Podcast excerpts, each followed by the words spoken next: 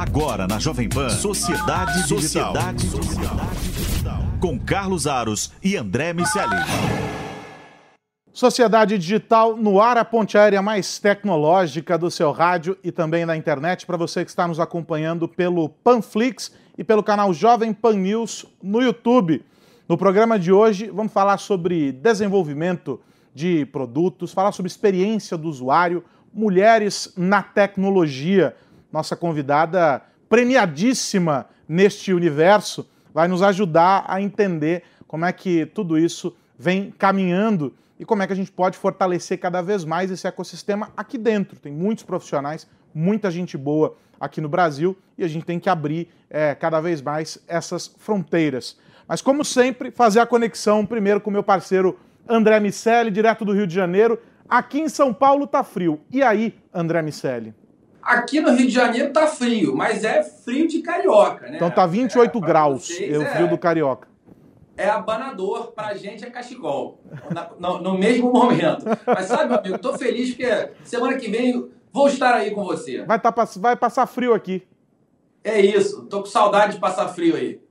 É isso. Ô André, a gente quando pensou na convidada de hoje, foi até é, sincronizado, né? Quase que ao mesmo tempo fizemos a sugestão uh, é, para convidá-la para esse papo de hoje. E ela vai nos ajudar a materializar e explicar algo que a gente fala muito aqui, uh, em diferentes contextos, que é essa história da experiência do usuário, né? a tão mítica experiência do usuário, difícil, inalcançável para alguns e super fácil para outros. É isso. É, sabe que tinha uma, uma frase é, famosa do, do, de, de, sobre a diplomacia que falava que um bom diplomata era aquele que te mandava para o inferno de maneira que você ficasse com vontade de ir. É, a experiência do, do usuário é aquela que te faz ter vontade de usar. E a nossa convidada tem, tem feito um trabalho incrível em pesquisar, entender e implementar esse tipo de solução. Bom, então vamos apresentar a nossa convidada de hoje. E aí eu tenho que descobrir com ela como que ela prefere que a gente chame. Se a gente vai chamar de Karina ou se a gente vai chamar de Nina. Mas vamos apresentar a Karina Troncos, ela que é, é estudante de ciência da computação na PUC do Rio e premiadíssima, importante dizer, uh, lá na Apple. Eles têm o, o, prêmio, mudou de nome já esse prêmio, mas agora acho que é o Swift, é, como é?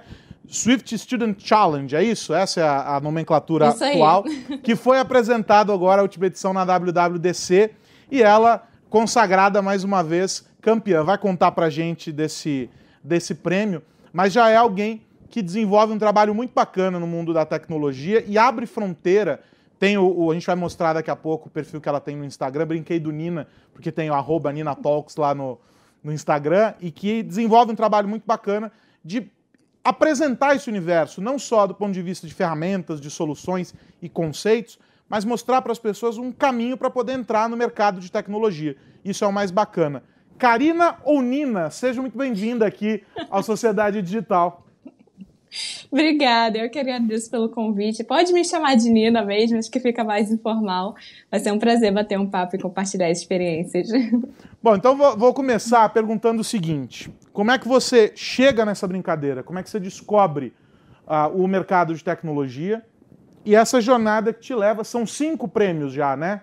Na, Isso. Esse ano foi o, o, o quinto que você uh, conquistou uh, nesse, nessa competição muito bacana que a Apple promove e que entrega o, o, prêmio na WWDC. Infelizmente, esse ano virtual, né?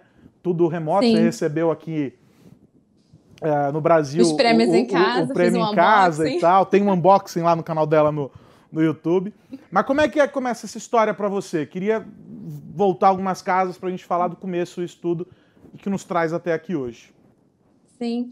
Então, foi algo que veio desde a minha infância. Meu pai, ele trabalhou na Digital, que é a antiga DEC, né, que foi uma das empresas pioneiras de computadores. Então, meu pai fez computação e trabalhou lá. Minha mãe, apesar de não ter feito computação, eles se conheceram lá. Então, a tecnologia sempre teve muito imersa no meu dia a dia. É, eu e meu irmão, a gente sempre teve contato com computador, com videogame. Nunca ocorreu essa separação aqui em casa do que, que é de menino, o que, que é de menina. Então, sempre foi algo que eu fui muito apaixonada. Então, quando que eu fui escolher uma graduação, né, eu pensei assim, ah, o que, que eu realmente gosto? E eu pensava, pô, minhas aulas preferidas na faculdade, na, quer dizer, no colégio, era de informática. Eu falei, ah, quer saber? Vou seguir essa carreira na área de tecnologia, vou aprender computação. Então, foi aí que eu entrei nesse universo, né, comecei, na verdade, engenharia da computação na PUC-Rio, e aí eu descobri que tinha um lado tanto é, de software como hardware, e hardware na PUC é um lado ali bem forte de computação. E aí eu me encontrei mais no software, e aí eu troquei para ciência da computação aí no meio. E lá na PUC mesmo eu fiquei sabendo do scholarship, né, que agora trocou o nome para Swift Student Challenge. Fiquei sabendo da competição e aí eu acabei resolvendo aplicar, apliquei pela primeira vez em 2016, 2016 não passei, aí tentei de novo em 2017, né? Fui analisar é, o que, que eu poderia melhorar no meu projeto e também quais são os meus pontos fortes, né? Que até explicando um pouquinho de como que é a competição. A gente tem duas semanas para desenvolver um aplicativo por conta própria, então a gente tem que fazer toda a parte de programação, toda a parte de design e submeter esse aplicativo para a competição. Então, eu ficava pensando o que, que eu consigo fazer de diferente, né? Qual é o meu diferencial, o que, que eu sei fazer de melhor e como que eu vou fazer os olhos dos avaliadores brilharem em relação ao meu projeto em meio a milhares de submissões. E aí que entra que você comentou um pouquinho da experiência do usuário, né? Eu faço computação, mas eu trabalho como designer de experiência, como UX designer, como product designer, tem, tem vários nomes hoje em dia. Então, eu acabei focando muito nisso, então eu sempre busco entregar a melhor experiência possível. Então, esse é justamente o diferencial ali dos meus projetos dos últimos cinco anos aí. Diga lá, André. Hoje a ponte aérea tá mais pesada pro lado do Rio de Janeiro, né? É, o sotaque aqui é forte. O carioquês é. Carioquês não engana. Cara. Não, engana. É. A ponte aérea tá assim, ó, pro lado do Rio. São Paulo ficou pequeno hoje no programa. Diga, diga lá, André. Sabe que uh, a gente já teve a oportunidade de conversar sobre isso. A DEC, a Digital Equipment Corporation, era a galera do fax, né? Foi comprada pela Compaq, depois a HP comprou a Compaq, esse processo de aquisições ali que foi muito nervoso no final dos anos 90, início dos anos 2000, é uma empresa de Massachusetts, onde fica o MIT, que é uma referência muito forte para mim especificamente e para a galera da computação toda também. E um dos pontos que a gente sempre traz aqui para a sociedade e que também o MIT gosta de explorar muito, é, especialmente nesses challenges que contemplam soluções é, que têm o potencial de impactar a sociedade é justamente a quantidade de pessoas que podem ser impactadas por esses projetos. De tudo que você criou para lá, Nina, queria te pedir para fazer um resgate desses cinco projetos premiados e ouvir de você qual você acha que tem a maior possibilidade de impactar mais gente positivamente, que consegue mudar mais a sociedade? Uhum.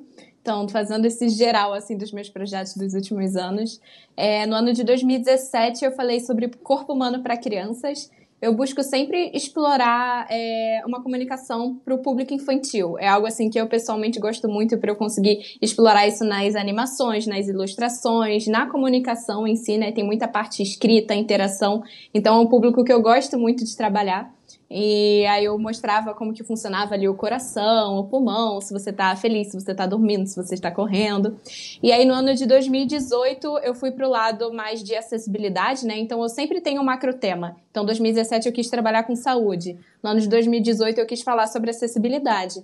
E aí eu acabei escolhendo trabalhar com daltonismo, né? Falar, mostrar a importância da gente desenvolver produtos acessíveis então, o principal dos meus projetos também assim é o storytelling. Então, em vez de simplesmente eu chegar e falar, ah, daltonismo é ali logo na primeira página, é, eu fui construindo ali um enredo de, ah, o que que, o que, que são as cores, o que, que é o espectro visível, e depois eu vou falando, ah, como é que a gente enxerga, né? Nós temos cones, nós temos bastonetes e tudo mais, e depois eu boto assim, mas nem todo mundo enxerga da mesma forma.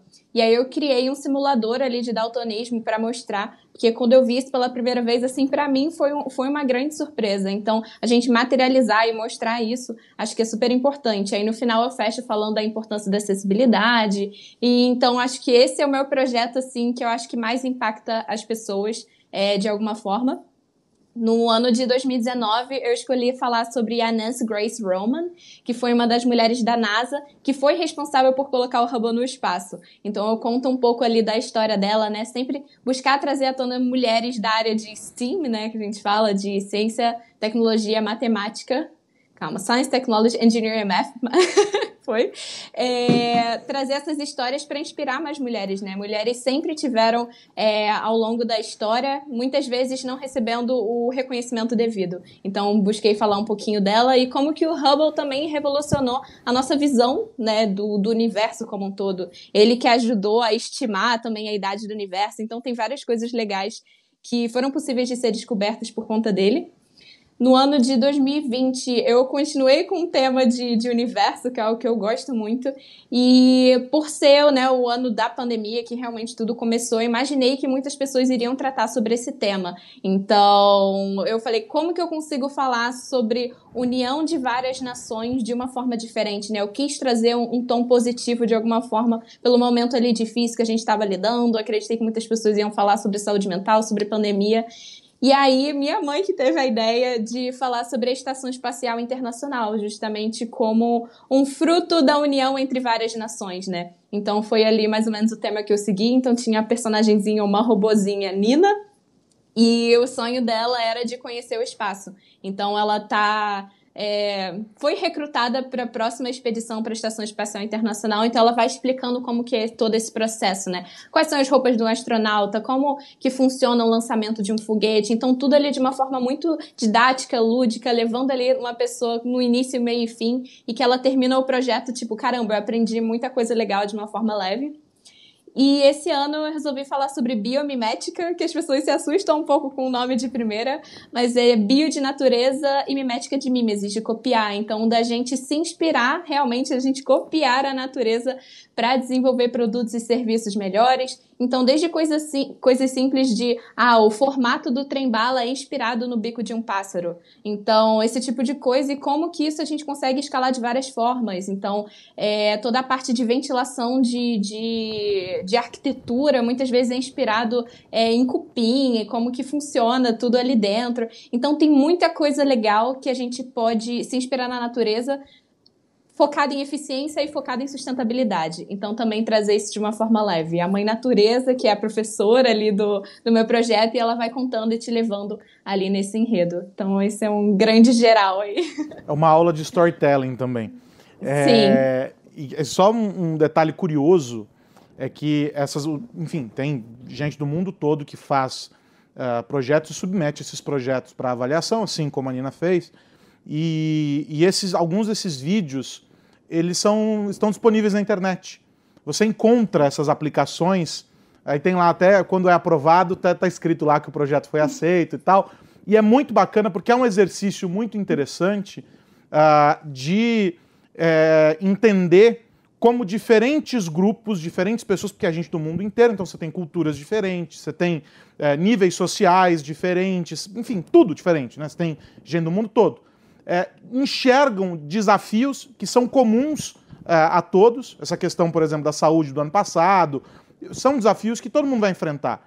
Então, como cada um propõe alternativas e saídas. E talvez, de alguma maneira, boa parte deles não avança porque você tem que afunilar na competição. Você tem ali ideias muito boas que poderiam ser aprimoradas, que poderiam ser abraçadas por outras empresas e que, de alguma maneira, uh, poderiam viabilizar e gerar um impacto super positivo para a comunidade. Vale a pena olhar uh, esses, esses, essas apresentações, porque tem insights muito interessantes aí sobre o que pode ser feito para melhorar questões. Aliás, esse é o objetivo né, da tecnologia, se, se ser pontual para resolver questões e entregar alternativas. Aí só um registro, antes de eu fazer a pergunta, que um nerd reconhece o outro. No fundo da, do, do, do, do cenário aí onde está a Nina tem um Baby Yoda. Eu tenho um igual. Tem um Baby Yoda. Eu tenho um igual a esse. Então, olha lá, aqui no fundo, olha lá.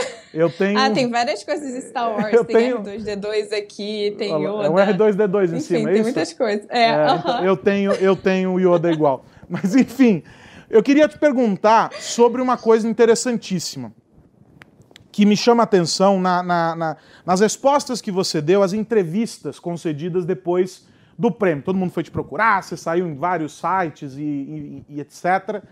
Uh, e você, em todas elas, você encontrou uma maneira de pontuar algo que para você eu percebo é muito caro, e eu falei isso no começo do programa, que é o seguinte: o quanto ainda faltam é, mulheres no mercado de TI. Se a gente olha só aqui no Brasil, uh, eu acho que o dado mais recente é o de 20%. Não sei se eu estou desatualizado, é, mas de um universo enorme, 20%. E é um mercado para o qual sobram vagas e faltam profissionais. O André sabe disso uh, melhor que eu, porque contrata.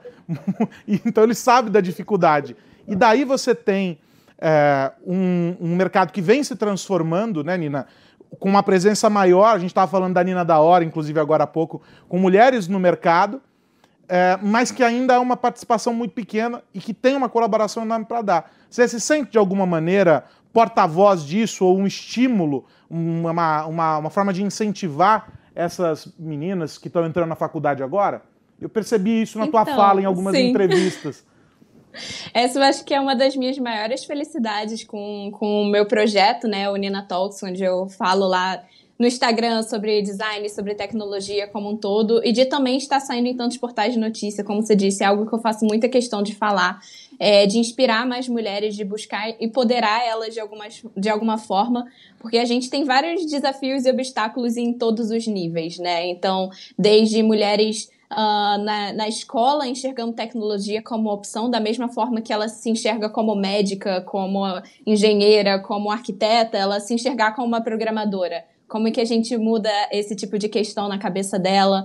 É, dela aplicar para um curso de graduação em computação, porque muitas delas se sentem inseguras. Eu passei muito por isso. Eu, por exemplo, cheguei para aprender programação na faculdade, e a maioria da minha turma, né, sei lá, 80, 90% eram homens, muitos já tinham feito curso técnico, muitos já sabiam programar, então eu que cheguei super crua, eu já não me sentia muito confortável ali dentro, porque eu já era uma minoria, e todo mundo ali era melhor do que eu, estava mais avançado, então eu falava, nossa, eu não sou boa o suficiente, será que era para eu estar aqui mesmo? e tudo mais, então eu me comparava muito ali no início então, eu entendo que tem muitas meninas que desistem por conta disso.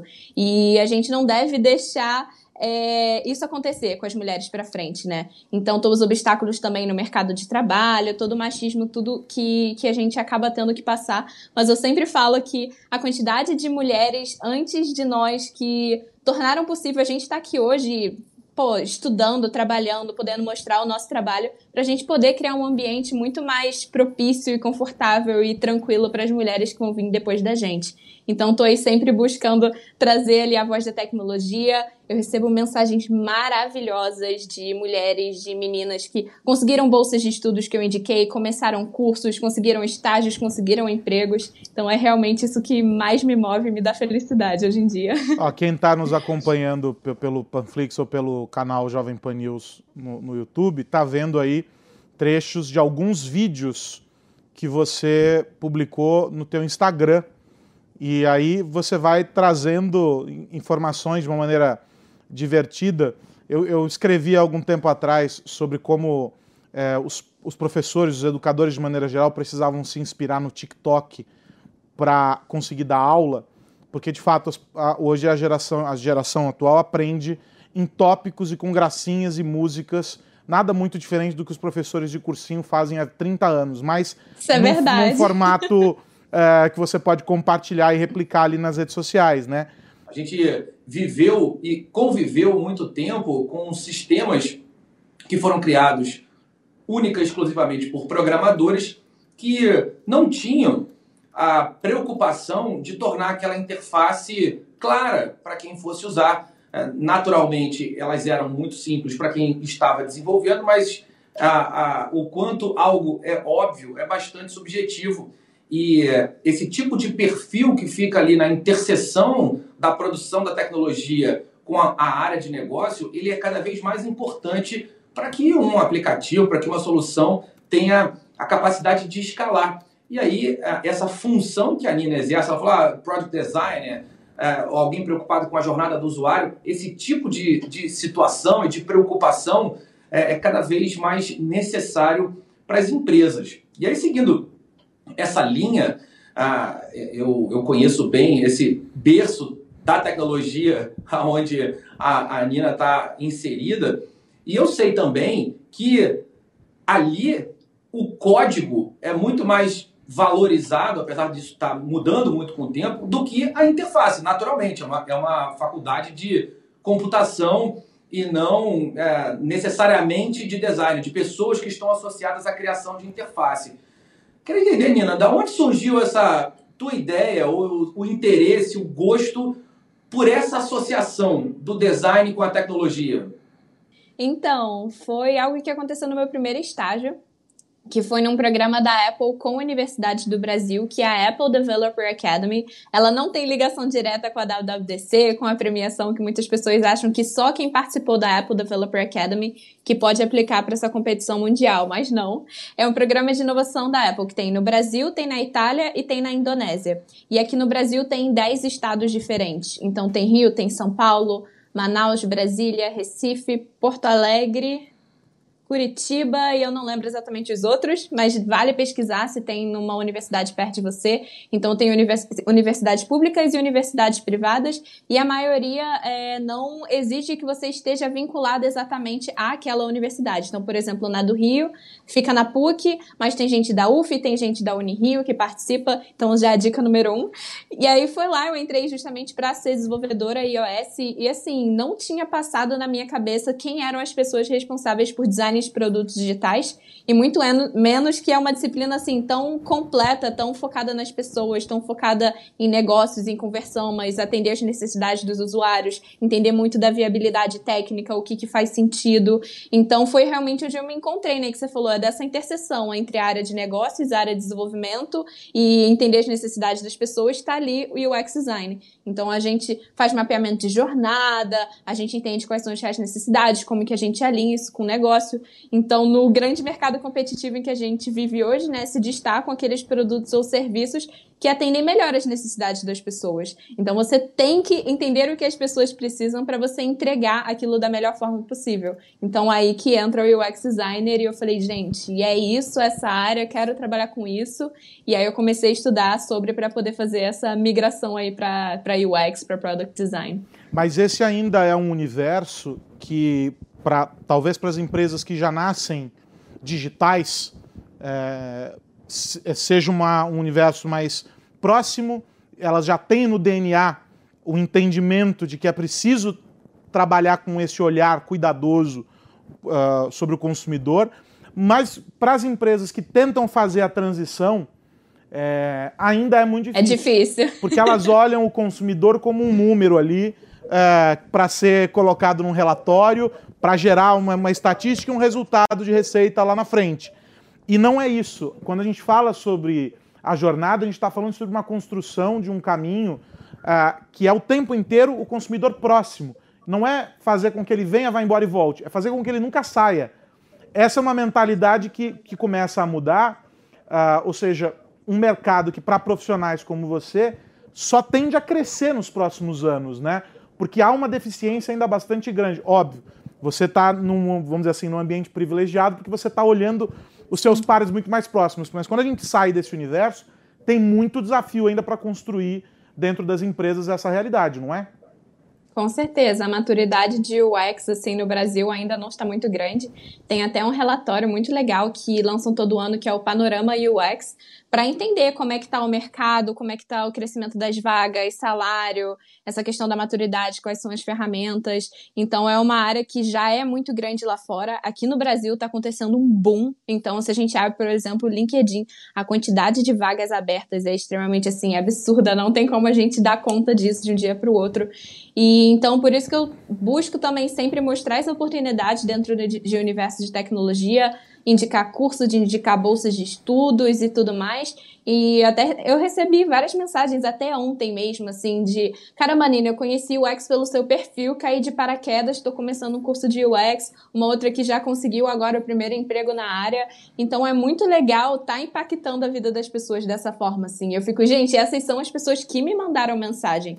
E a quantidade de pessoas que às vezes deu um estalo, né? Então, até o que você falou, em 30 segundos, como é que a gente consegue entregar um conteúdo?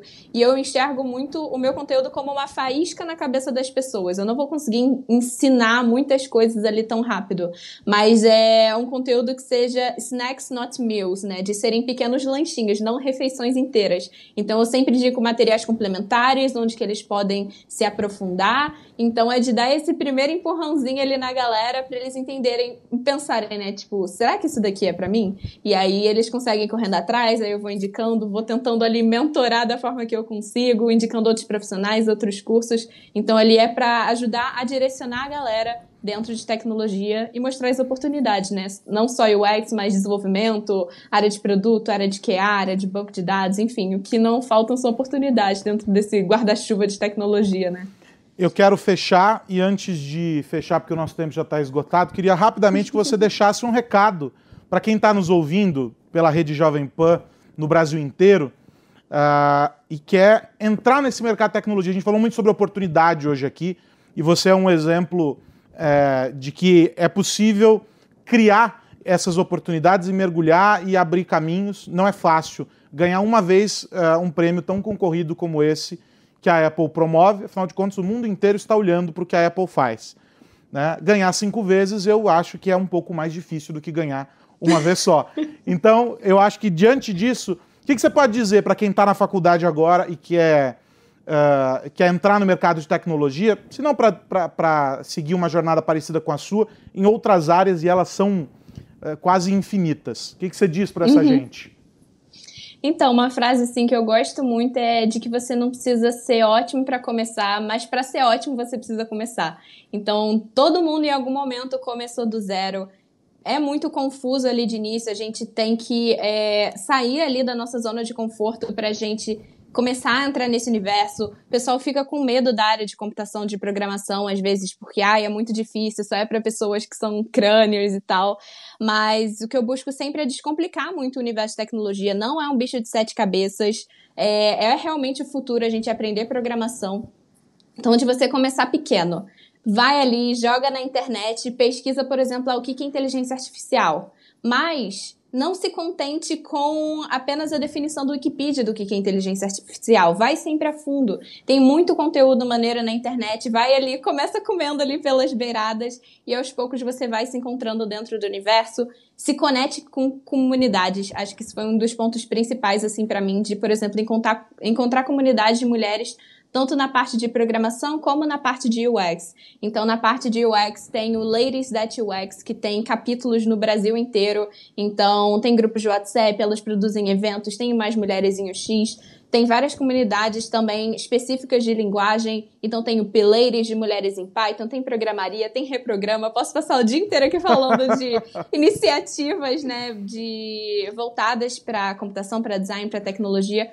Então, você buscar se conectar com pessoas que estão ali um pouquinho à frente de onde você está, para dar esse direcionamento, para dar essa força e também não desistir ali no início, sabe? Fantástico. Tipo, realmente, todo mundo começou do zero e tem muita gente migrando de área. Porque tecnologia é, é o futuro. Então, enfim, você não precisa exatamente fazer também um, um uma graduação em computação para trabalhar com isso. Eu recebo mensagens de pessoas, ah, eu era do direito, eu era de biologia, eu era de publicidade, e hoje em dia trabalho com programação, sabe? Então, é isso.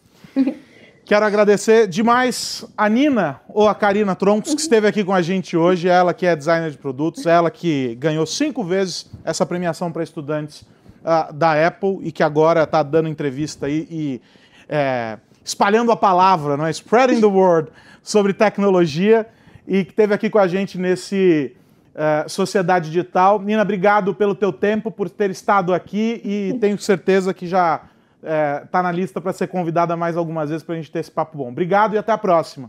Valeu, eu que agradeço. Primeiro de muitos. André Miceli, semana que vem tem mais, meu amigo. Semana que vem tem mais aí do seu lado e eu quero dizer, Carlos Aros, que quem nos assiste pode apostar aqui embaixo, se estiver no YouTube, colocando quem você acha que vai ser hexa primeiro, o Brasil ou a Nina? Ou a Nina. É uma boa. Vamos fazer essa aposta. Quem, quem leva o sexto troféu antes? Vou acompanhando ali pra ver. Quero Nina, tô contigo, hein? Tá em mim. É. Vamos fazer uma campanha na, na, nas redes sociais. É isso, gente. Muito bom. Semana que vem tem mais Sociedade Digital discutindo o impacto da tecnologia no seu dia a dia, mostrando, por exemplo, como hoje, que esse não é um universo tão distante, que dá para investir, dá para apostar, tem muita oportunidade e é só querer. E o Brasil tem sim representantes de peso fazendo é, jus a esse nosso tamanho lá fora. A Nina é um exemplo disso, mostrando como o desenvolvimento tecnológico, a formação de profissionais aqui, ela tem um potencial gigantesco. A gente só precisa querer e olhar com carinho para tudo isso. Sociedade Digital volta na semana que vem. Você confere esse e outros programas lá no Panflix ou no canal Jovem Pan News no YouTube. Um grande abraço, até a semana que vem. Tchau, tchau. Você ouviu Sociedade Digital com Carlos Aros e André Miscelli.